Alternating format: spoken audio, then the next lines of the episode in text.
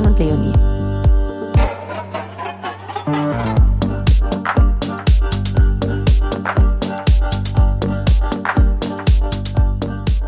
Diese Episode wird präsentiert vom neuen Hospitality Podcast, Zip Podcast zur Zukunft der Hospitality. Präsentiert von Pernod Ricard. Herzlich willkommen, Christian Goini. Ja, super. Herzlich willkommen auch von meiner Seite. Schön, dass ich hier sein darf. Ja, herzlich willkommen. Hallo Julian. Hallo. Willkommen zurück aus dem Urlaub. Hi, hallo Christian. Hallo. Christian, ich würde dich einmal vorstellen für diejenigen, die dich nicht kennen. Du bist Berliner CDU-Politiker, Mitglied des Abgeordnetenhauses und Sprecher für Haushalt und Medien der CDU-Fraktion. Du bist Mitglied im Rundfunkrat für den, für den RBB und hast mit weiteren überparteilichen Kollegen im Abgeordnetenhaus die Initiative für Clubkultur initiiert.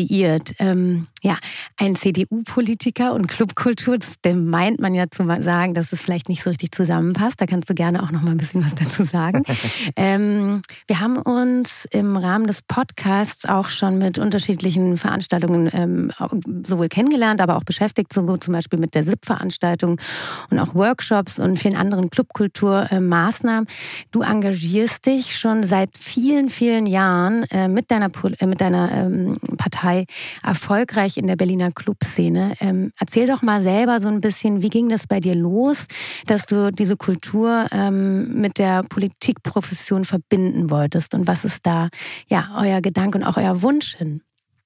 Also als äh, gebürtiger Berliner und als Mensch, der äh, sich ein Leben ohne Musik nicht vorstellen kann, äh, war mir Musik und die Musikszene dieser Stadt schon immer wichtig. Ich gebe allerdings zu, dass ich äh, seit vielen Jahren immer ein großer Reggae-Fan war und deswegen die harten Zeiten der, des Techno in Berlin und der Techno-Clubs äh, nur am Rande verfolgt habe.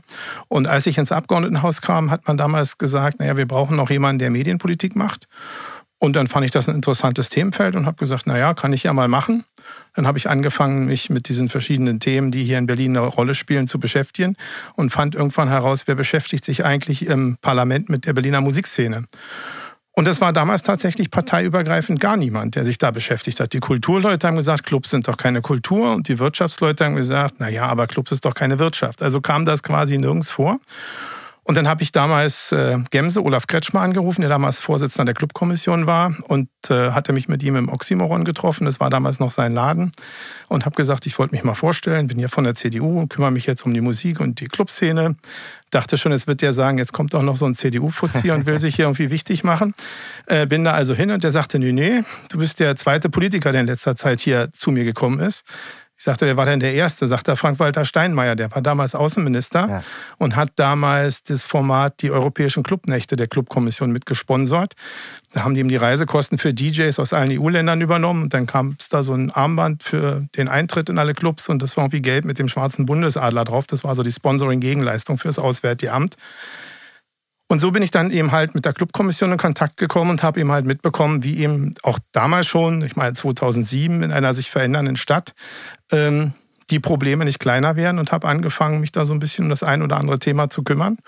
Ja, und derer waren denn es tatsächlich viele. Und insofern finde ich es immer ganz witzig, dass so viele, das, die eigentlich in der Clubszene unterwegs sind, so die letzten 15 Jahre das gar nicht mitbekommen haben. Ja, also mhm. die Förderung der Clubkommission haben wir zu unserer Regierungszeit mit etabliert. Die, den Erhalt der Berlin Music Commission haben wir politisch durchgesetzt. Das Music Board war damals in dieser Initiative Musikstadt 2020 ähm, äh, eine Forderung der, der Berliner Musikszene. Und, und bei uns, wir waren die Einzigen, bei denen es im Wahlprogramm stand und wir haben es dann mit der SPD umgesetzt. Äh, und so haben wir eben halt tatsächlich, glaube ich, an vielen Stellen ähm, Beiträge geleistet. Die Änderung der Liegenschaftspolitik übrigens 2012 war eine Idee der CDU. Äh, da mussten wir die SPD damals erst von überzeugen. Also wir haben da, glaube ich, schon einiges in den letzten Jahren auch vorzuweisen. Mhm. Trotzdem, wenn man jetzt an Reggae denkt, zum Beispiel Reggae und CDU bringt man vielleicht nicht so zueinander. Und es mag ja auch Themen geben, auch in der ähm, äh, Clubkultur, ähm, ähm, Politik, sage ich mal, wie zum Beispiel so Themen wie Drug-Checking oder ähnliches, wo man dann vielleicht auch denkt, oh, das könnte kontrovers diskutiert werden bei der CDU. Wie viel, ähm, äh, wie, wie schwierig ist es dann vielleicht auch innerhalb so einer Partei eigentlich mit solchen Themen äh, zu kommen? Das ist es natürlich. Also es gibt natürlich in so einer, sagen wir mal, am Ende Volkspartei wie der CDU ganz unterschiedliche Meinungen und Haltungen dazu. Ne? Und äh, das war natürlich auch vielfach Überzeugungsarbeit, aber, aber tatsächlich bei dem Verständnis für Clubkultur und für Nachtleben war das gar nicht so schwer, weil also schon Volker Hassemer, als der damals Kultursenator war, sich da sehr viel auch für die Subkulturszene eingesetzt hat. Und am Ende, das hatten wir ja damals ja auch mal so ein bisschen gewürdigt mit Herrn Zellermeier, der ja der Chef der Gastronomen war nach dem Zweiten Weltkrieg und dann später 20 20 Jahre CDU-Abgeordneter, der ja damals bei den alliierten Stadtkommandanten dafür gesorgt hat, dass es in Berlin keine Sperrstunde mehr gibt. Mhm. Also dieses äh, 24-7 feiern war durchaus Wovon auch etwas. die Stadt ja auch irgendwie lebt, ne? Oder unbedingt. Feierkultur. Unbedingt. Also das war auch schon damals etwas, auch bei einer älteren Generation von, mhm. von, von Politikern in der CDU, die das halt gut fanden. So, und da konnte man natürlich dann dran aufsetzen. Aber natürlich gibt es auch Themen, wo es ein bisschen schwieriger ist.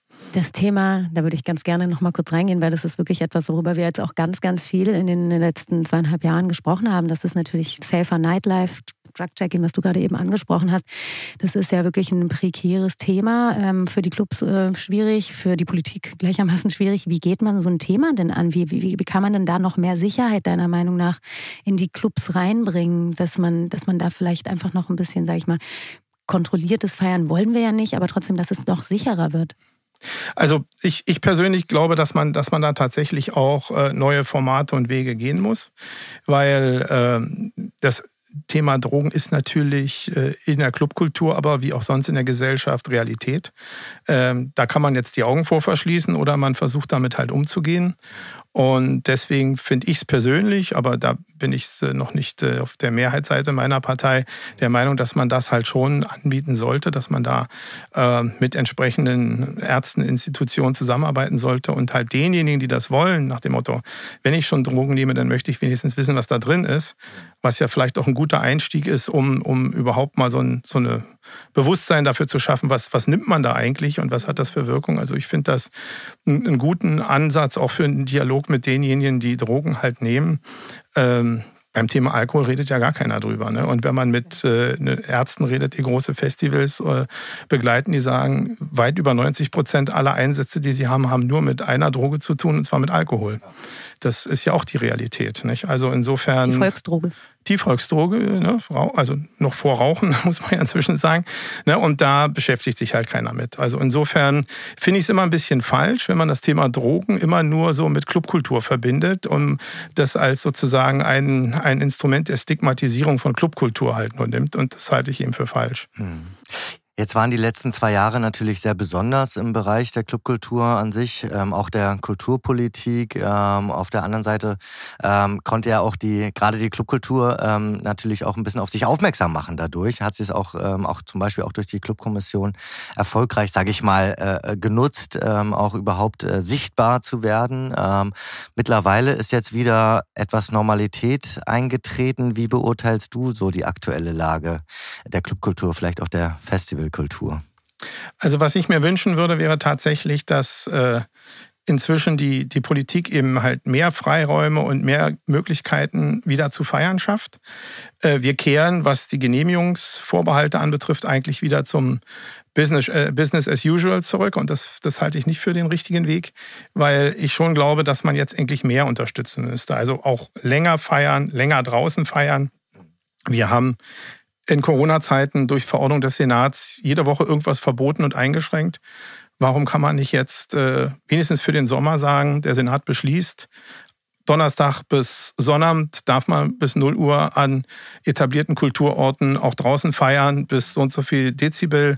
Man hat nur eine Anzeigepflicht, keine Genehmigung. Also ich meine, wenn Fußball Weltmeisterschaft ist, dann durften alle bis 0 Uhr in ihrer Lieblingskneipe auf der Straße Tor brüllen.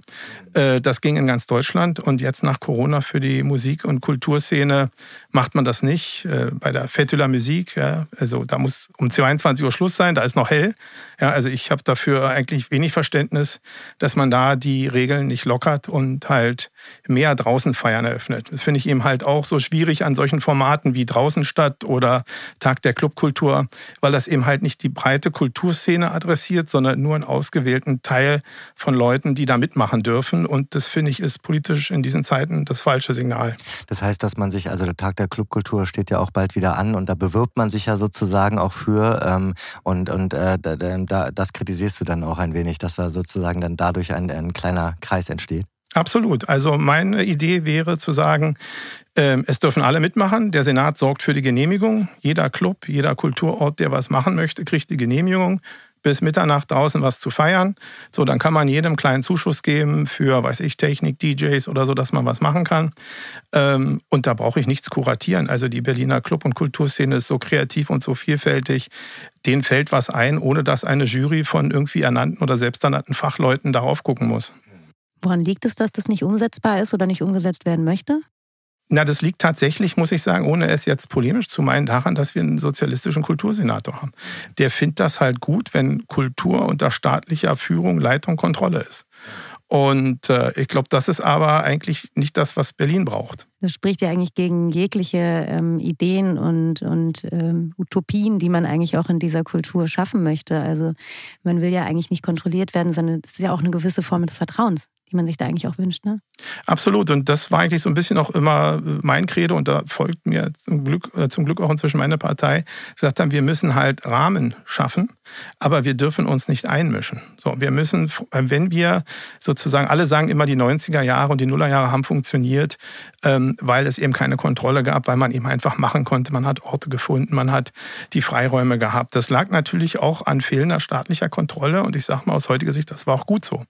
Jetzt ist es viel schwieriger so eine Orte und Räume zu finden. Und wenn man sie dann hat, ähm, dann muss man den ganzen Tag mit Behörden kämpfen, die irgendwie einem reinreden wollen, die irgendwas genehmigen und verbieten wollen. Ich meine, wir sind hier am Holzmarkt, das ist ja ein trauriges Beispiel dafür, äh, wie eben halt der Bezirk hier auch versucht, permanent irgendwie, ähm, man muss schon fast sagen, dieses Projekt zu schikanieren. Und ich finde, der richtige Ansatz wäre tatsächlich zu sagen, wir versuchen mit staatlichen Mitteln diese Freiräume zu schaffen, die es so von alleine nicht mehr gibt, damit eben halt auch eine neue Generation von, von jungen Leuten sich diese Freiräume erobern kann und eben halt Subkultur weiterentwickeln kann. Ähm, und das geht natürlich nicht mit Kuratieren, mit Juries, mit Vorgaben, mit Förderprogrammen und so. Das ist alles Quatsch. Andererseits hat sich natürlich auch jetzt ähm, auch die Clubkultur und auch die Kulturszene an sich auch in den letzten Jahren, vielleicht auch schon vor der Pandemie, auch an so eine staatliche Unterstützung fast gewöhnt, aber ne, und ist da auch in einer Form von Abhängigkeit und ähm, kann es vielleicht sogar ähm, ohne ähm, diese Unterstützung auch gar nicht schaffen zu überleben. Ähm, oder wie siehst du das? Naja, wir waren immer dafür, dass man die Netzwerke unterstützt. Also zum Beispiel sowas wie die Clubkommission, dass man denen aber auch ein Budget gibt und die entscheiden, was sie damit machen. Ne? Das war eine Zeit lang ja auch anders. Da mussten die auch Anträge stellen, das würden sie gerne machen, da würden sie gerne hinfahren und dieses Projekt machen und das haben wir auch für falsch gehalten. Ähm, und ich glaube, ich habe mit vielen Clubbetreibern gesprochen, die mir gesagt haben, weißt du, wir brauchen doch eigentlich nur einen Raum und Planungssicherheit. Gebt uns doch die Genehmigung und die Freiräume. Und wir haben ja bis Corona eigentlich auch gar keine Förderung gehabt oder haben wollen. Aber wenn man uns natürlich sagt, ihr müsst zwei Jahre zumachen, dann müsst ihr uns natürlich auch helfen. Völlig logisch. So, und ich finde, wir müssen jetzt wieder eigentlich dazu zurückkommen, dass man sagt, wir schaffen jetzt diese Räume, diese Freiräume, diese Planbarkeit auch.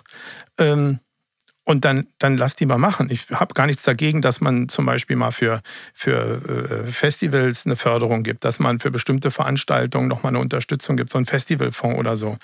Äh, also so projektbezogen was zusätzlich macht. Aber ähm, dass man jetzt so alle quasi an so einen staatlichen Fördertropf hängt, ist ja auch am Ende ein zweischneidiges Schwert, weil wenn dann mal der Staat wieder weniger Geld hat, wo wird zuerst der Hahn zugedreht, befürchte ich bei der Kultur. Und dann sind die alle, sehen die alle schlecht aus.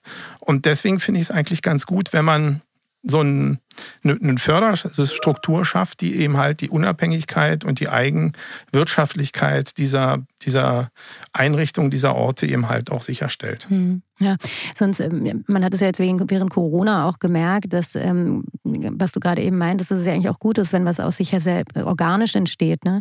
Ähm, das ist ja dann auch irgendwie, hat sich so ein bisschen verselbstständigt während Corona, dass auch viele junge Leute einfach versucht haben, was Eigenes zu machen. Das schwappt jetzt auch bis in die Jetztzeit, finde ich, mit rüber, dass man merkt, so kleine Kollektive, Leute, die sich zusammengetan haben, die gemerkt haben, okay, man kann auch viele Dinge selbst einfach initiieren.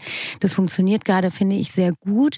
Die haben sich ihre eigenen Räume irgendwie geholt, aber diese Räume gibt es halt eigentlich nicht. Ähm, die veranstalten irgendwie auch dann illegal sozusagen, ne? ähm, wo ja Clubkultur irgendwann auch mal geboren wurde.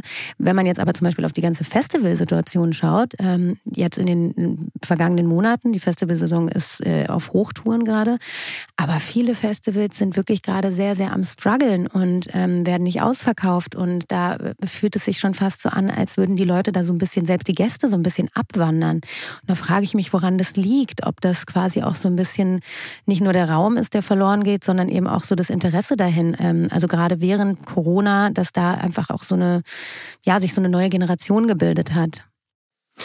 Ja, vielleicht ist es tatsächlich so, dass man, dass man sozusagen zwei Jahrgänge so ein bisschen verloren hat, nicht? die eben halt normalerweise so reingewachsen wären in das, was so das ähm, Festival, Club, Kultur, Leben, wir mal, der Stadt oder der Region anbetrifft. Und die haben sich durch Corona jetzt einfach in den Parks wiedergefunden.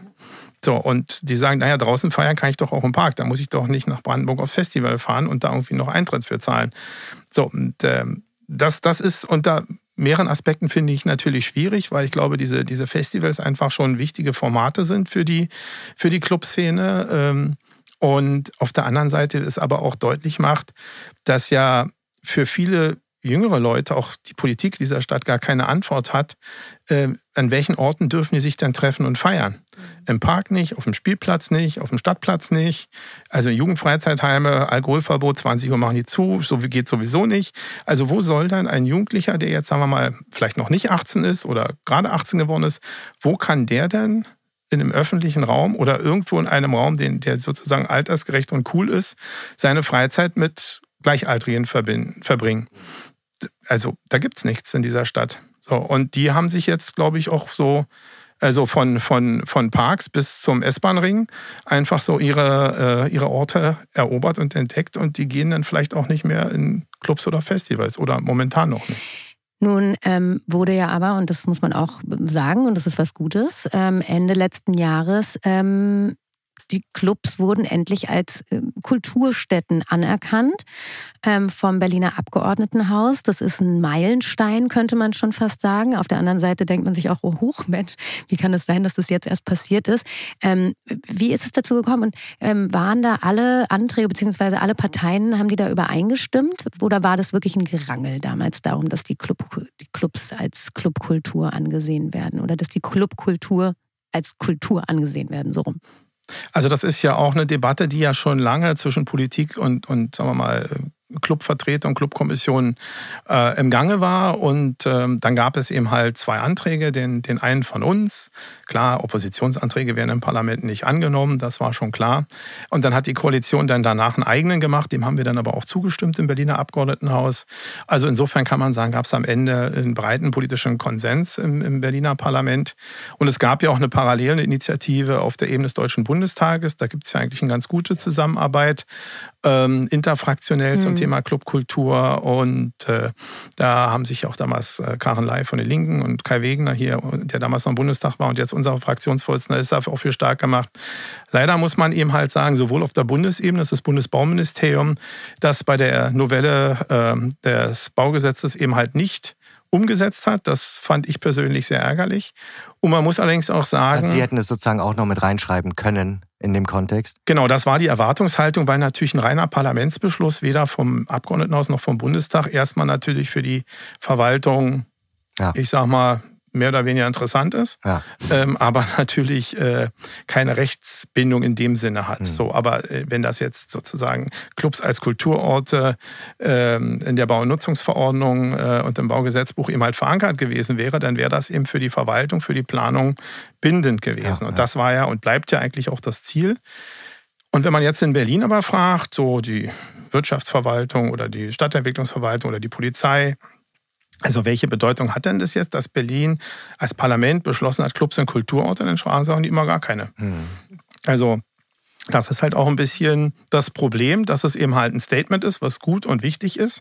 Aber natürlich mich eigentlich eher interessiert, was folgt denn jetzt in den verschiedenen Bereichen daraus genau. äh, in der Praxis, wo, wo also die, die, die Clubbetreiberinnen und Clubbetreiber was von haben? Ja. ja. So, und das ehrlicherweise schwingt auch so ein etwas fader Beigeschmack denn noch mit, so nach dem Motto, okay, wir sind jetzt in der Corona-Pandemie, jetzt geben wir denen mal irgendwie so ein bisschen was, äh, ein bisschen Futter und jetzt belohnen wir sie quasi. Und ähm, das kam so gut platziert irgendwie rüber gefühlt und gleichzeitig dann auch so nach dem Motto, ah, jetzt sehen wir ja auch, was der Tourismus Tourismus eigentlich, was die Clubkultur im Tourismus eigentlich auch ausmacht. Ne? Also wie, wie, wie, wie kam das, dass es wirklich gerade zu der Zeit umgesetzt wurde und nicht schon viel, viel früher? Weil wenn du sagst, es wurde schon viel früher darüber auch nachgedacht und gesprochen, dass es dann jetzt gerade während der Corona-Pandemie ähm, umgesetzt wurde. Also die Debatte ist tatsächlich schon länger. Mhm. Ich verstehe, versteh, was du sagst. Das ist in der Tat äh, so, dass man das äh, Gefühl so haben kann. Aber, aber das war eben halt einfach auch den, den politischen Abläufen geschuldet, weil es auf der Bundesebene eben halt lange verschleppt wurde, auch vom Bauministerium verschleppt wurde. Und dann war eben halt irgendwann letztes Jahr dann die Wahlperiode zu Ende. Und dann musste man sagen, jetzt wollen wir aber da nochmal was machen. Und dann ist das eben halt letztes Jahr noch passiert. Ähm, das war sozusagen eine Parallelität der, der Ereignisse, die da äh, sich getroffen hat. So nicht? Und äh, äh, hat, glaube ich, direkt mit als Antwort auf Corona relativ äh, wenig zu tun, weil die Debatte eigentlich einen anderen Hintergrund hatte. Es war ein Zufall dadurch vielleicht etwas beschleunigt wurde. Ja, vielleicht. Mhm. Aber was wird denn jetzt gerade akut auch dafür getan, Festivals, Clubs, ClubbetreiberInnen zu unterstützen und da wirklich jetzt auch sie vom Aussterben zu bewahren? Weil ich meine, wir müssen überlegen, die Inzidenzen, die steigen jetzt auch wieder. Ne? Wir werden definitiv jetzt im Herbst auch wieder ähm, andere Zahlen sehen. Ähm, was, wie wird damit jetzt umgegangen? Ähm, was, worauf kann man sich da jetzt einstellen, auch als Clubbetreiberin?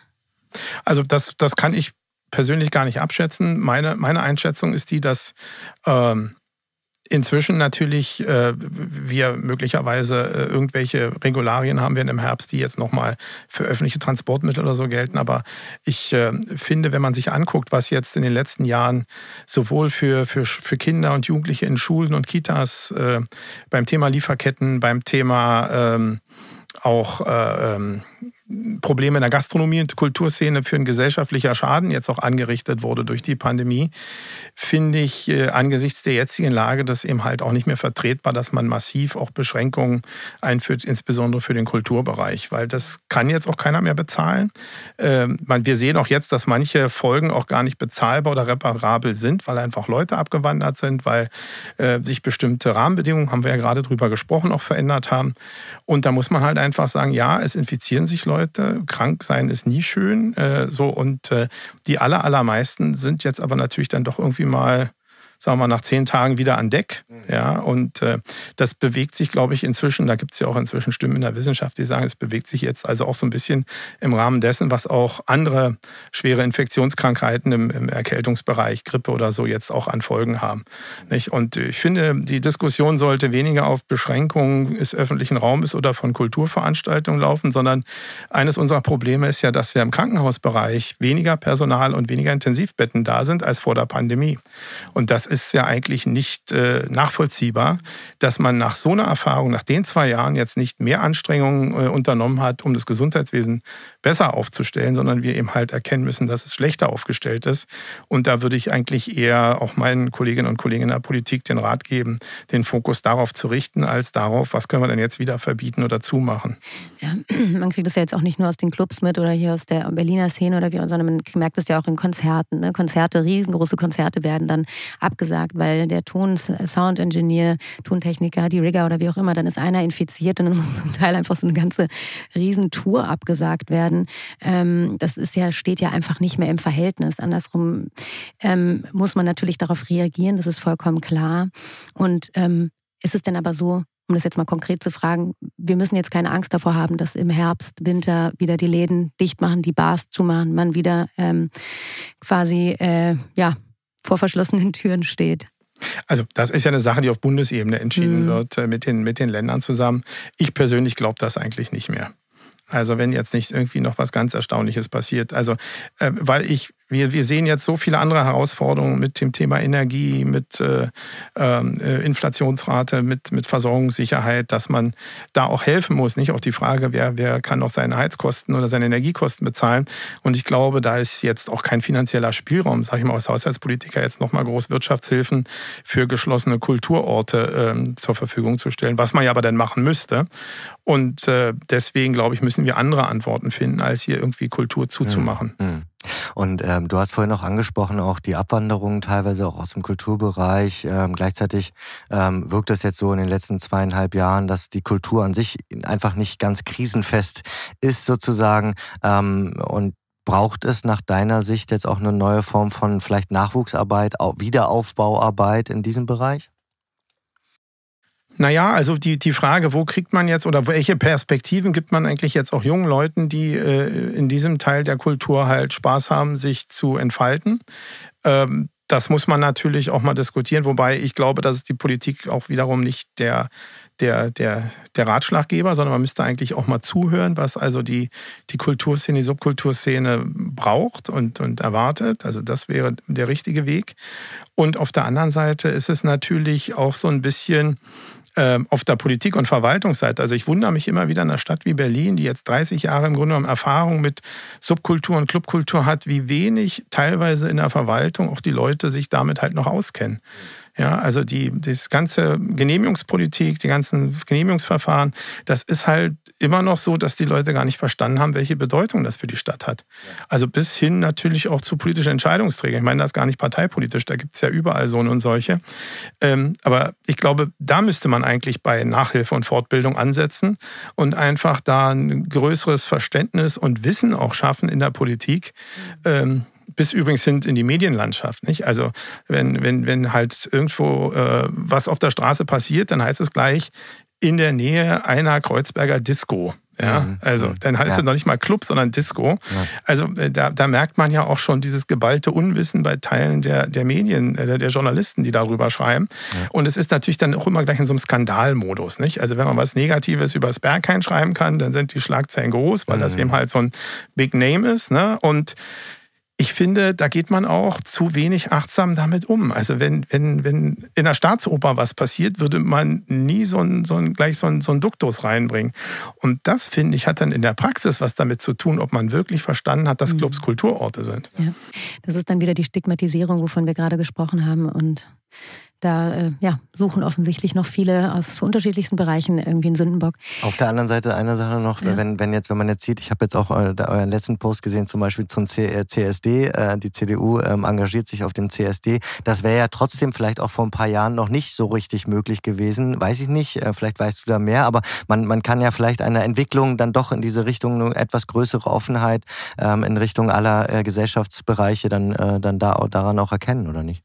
Ja, da sind wir mit unserer LSU, Lesben- und Schwulenunion, äh, ja auch schon seit Jahren tatsächlich äh, unterwegs und die machen das wirklich auch sehr, sehr gut, haben da auch gute äh, Werbung für, für ihre Sichtweisen in der Partei gemacht und das ist eigentlich bei uns eigentlich gar kein Thema mehr.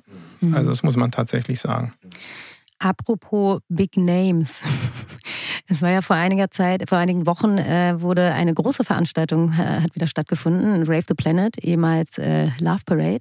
Nach 20 Jahren wurde wieder auf der Straße gefeiert mit lass mich lügen, 300.000 Leuten. Ja, also es war wirklich eine riesengroße Party, ein Wahnsinnsspektakel und äh, ihr wart ja auch oder beziehungsweise auch du mit deiner Politik im Vorfeld gut dabei, die Werbetrommel mitzurühren, beziehungsweise da auch wirklich zu unterstützen, dass das stattfinden darf, dass diese Veranstaltung stattfinden darf. Ähm, nun gab es da ja einen kleineren, größeren Fauxpas, könnte man schon sagen, von leider einem der Veranstalter, Dr. Motte, der ja auch Begründer dieser Veranstaltung, der ehemals Love Parade ist. Ähm, wie, wie steht ihr dazu? Wie ist es jetzt für euch auch, ähm, das im Nachgang natürlich etwas, was auch wunderbar funktioniert hat im ersten Moment und im zweiten kommt dann halt so, eine, so ein negativer Nachschlag. Wie, wie geht man damit um? Wie, wie stehst du selber auch persönlich dazu? Also ich war selber nicht da, weil ich im Urlaub war. Insofern habe ich das sozusagen nur aus der Medienberichterstattung verfolgt. Und das war natürlich alles andere als, als glücklich, da von so einen Leuten da so ein, so ein Schild hochzuhalten. Ich habe das aber so verstanden, dass Dr. Motte das in dem Moment nicht geschnallt hat, nicht mitbekommen hat und sich dann danach entschuldigt hat und sich davon distanziert hat. Ähm, das ist nicht schön und nicht toll. Ähm, ich nehme ihm das auch ab, dass er das äh, so meint und so sagt. Und ich finde, dann, dann muss man jetzt auch nicht nach dem Hahn der Suppe suchen bei so einer Veranstaltung. Ich glaube, er wird künftig vorsichtiger sein bei solchen Geschichten. Ansonsten fand ich es einfach so aus der Ferne betrachtet eine tolle Veranstaltung. Gut, dass das wieder stattgefunden hat.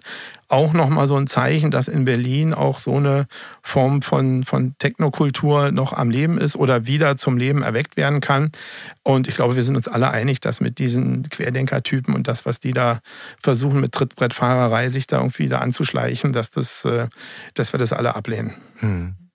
Ist es denn so, also ähm, äh, jetzt Stichwort zum Beispiel auch Cancel Culture, ähm, ähm, wie, wie soll man mit so einer Diskussion umgehen für die Zukunft? Ähm, also auch Rave the Planet, ich weiß nicht, ob man jetzt dann natürlich werden da vielleicht auch andere Szenen wiederum durch so eine Diskussion angelockt? Das kann ich nicht einschätzen, aber das sind auch, ähm, auch äh, vielleicht auch sogar Querdenkergruppierungen in dieser Szene existieren. Ähm, bist du eher dafür, jetzt sozusagen ähm, das Thema sozusagen äh, ruhen zu lassen oder, oder äh, müssen wir da weit, müssen wir es wirklich in der Tiefe ausdiskutieren? Also ich glaube, dass, dass all die, die sowas veranstalten, äh, sich mit dem Thema auseinandersetzen müssen. Also ich glaube, für mich oder für die Politik ist klar, dass wir mit dieser Querdenker-Szene oder mit, mit solchen Leuten, die da, egal aus welchem politischen Hintergrund, so, so einen Unsinn erzählen, äh, nichts politisch gemein haben. Äh, und ich nehme aber auch wahr, dass das auch in der Kulturszene da es eine klare Ablehnung gibt, so was, was das anbetrifft. Das ähm, finde ich, ist auch nochmal ein bisschen was anderes als diese, diese klassisch, das, was unter Cancel Culture formuliert wird, nicht? Weil ich schon finde, dass, dass also gerade Kulturfreiheit, nicht? Also, dass man jetzt äh, Kulturveranstaltungen boykottiert oder äh, zur Absage aufruft, weil da jemand was sagt oder singt, was, was einem nicht gefällt. Das finde ich, ist halt unter einem großen Kunstfreiheitsbegriff schwierig. Also, dass man das zum Gegenstand einer gesellschaftlichen oder politischen Debatte macht, das finde ich völlig in Ordnung und das muss ja auch in einer freien Gesellschaft so sein. Aber dass man jetzt, weil man selber eine andere politische Haltung hat, äh, die sich im Rahmen des sozusagen demokratischen Spektrums bewegt, jetzt anderen die Veranstaltung verbietet, ich glaube, das wäre, egal in welche Richtung das geht, eine ganz gefährliche mhm. Entwicklung für eine freie Gesellschaft. Generell ist das halt auch so eine ganz schwierige Debatte, weil man sich immer wieder auf so ganz, ganz dünnem Eis bewegt und da wirklich den schmalen Grat zu finden, den richtigen Ton zu treffen, das stelle ich mir, also wir spüren es selber, Julian und ich, auch in unserem Podcast immer wieder. Ne? Ähm, auf der anderen Seite, die Politik muss da natürlich auch eine gewisse Positionierung finden und dann versteht man aber auch, wenn man das jetzt die letzten zweieinhalb, drei Jahre mittlerweile ja auch schon mitbekommen hat, was in der Kunst- und Kulturszene passiert ist, dass es da einfach auch dann irgendwann Unmut gab ähm, und dass die Leute natürlich auch wieder aufmachen wollten. Und da hatte man dann so ein bisschen das Gefühl, dass sich leider auch so eine Querdenkergruppe so fast ein bisschen mit draufgesetzt hat auf so, ja, wer will denn die Clubs zu haben? Und das ist so schwierig, das dann irgendwie wirklich auseinanderzuhalten. Und, und ähm, wie, wie geht man damit am allerbesten um?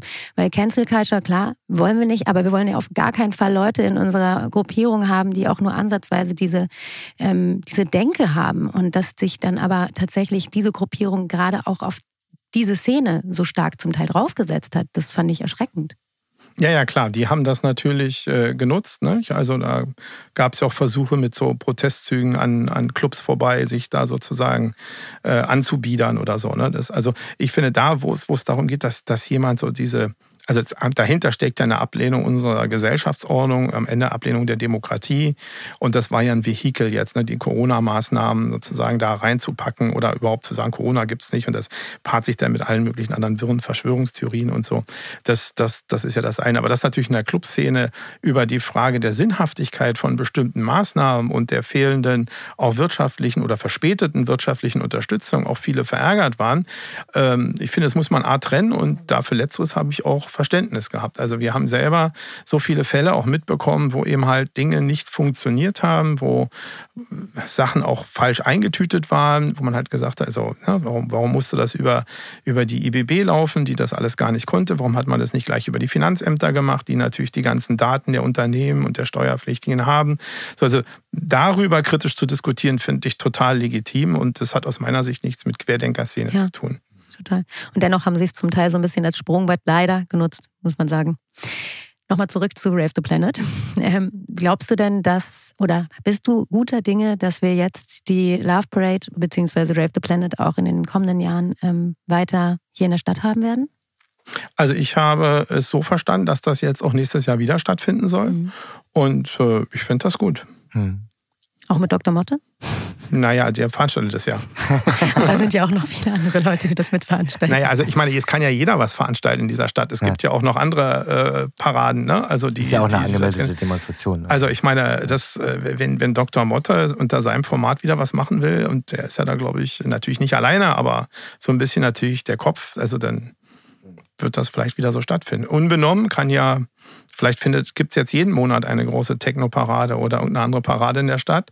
Christopher Street, der war ja auch nicht ganz klein. Ja, das stimmt. Stimmt. Warst du da? Nee, war ich nicht da. Da bin ich gerade erst wiedergekommen aus Griechenland. Habe ich nicht geschafft. Ich war ja auch im Urlaub. Ja, ich war auch nicht da. Schade, wir haben es alle irgendwie verpasst. Aber es soll ja wirklich sehr, sehr schön gewesen sein, habe ich aus vielen Ecken gehört.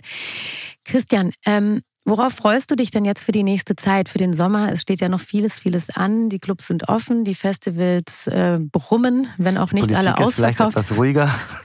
Die Politik ist etwas ruhiger. Ähm, aber was, was passiert jetzt in den nächsten Wochen, Monaten? Worauf freust du persönlich dich äh, besonders? Und worüber freust du dich auch jetzt, wenn du zurückblickst auf die zweieinhalb Jahre, was vielleicht in, den letzten, in der letzten Zeit passiert ist und sich auch nochmal bewegt hat? Also, um, um sozusagen mit der Rückschau anzufangen, mhm. also äh, ich habe ganz großen Respekt, das hat mich wirklich beeindruckt, mit welchem Engagement und auch Durchhaltevermögen viele Leute in der Kultur- und Clubszene eben halt um ihre Orte, um ihre Clubs und ihre Veranstaltungen gekämpft haben. Äh, das hat mich persönlich auch motiviert, die halt zu unterstützen. Das fand ich wirklich sehr beeindruckend und der wirklich teilweise extrem schwierigen äh, Voraussetzungen. Und ähm, so, im, im, wenn man mal jetzt politisch spricht, finde ich also jetzt äh, spannend, wie wir jetzt auch, wir haben jetzt gerade den Haushalt für das Land Berlin beschlossen, da sind ja viele Ideen und Projekte eben halt auch adressiert, wie die da jetzt auch umgesetzt werden. Da werden wir auch spannende Diskussionen jetzt ab September wieder im Parlament haben ähm, mit, mit ganz unterschiedlichen Themen. Da geht es natürlich um die aktuellen Fragen äh, der, der Energieversorgung. Es geht um die Frage, wie machen wir Berlin äh, klimagerechter und klimasicherer. Da hatten wir Vorschläge, die sind abgelehnt worden, hat die Koalition Vorschläge. Jetzt warten wir darauf, wie die umgesetzt werden. Beim Thema Verkehrswende genauso. Wohnraum natürlich, Stadtentwicklungsthema bleibt, bleibt ein großes Thema. Und natürlich jetzt hier, wenn wir über Clubkultur auch reden, auch die Frage, schaffen wir es tatsächlich, mehr Freiräume wieder zu organisieren, auch äh, äh, mal Flächen zur Verfügung zu stellen. Oder meine, zu sichern. Zu sichern. Wir haben ja große Immobilien, die dem Land gehören, die einfach äh, nicht adäquat genutzt werden. Also sage ich mal ICC, hm. Flughafen Tempelhof, Alte Münze, Spreepark.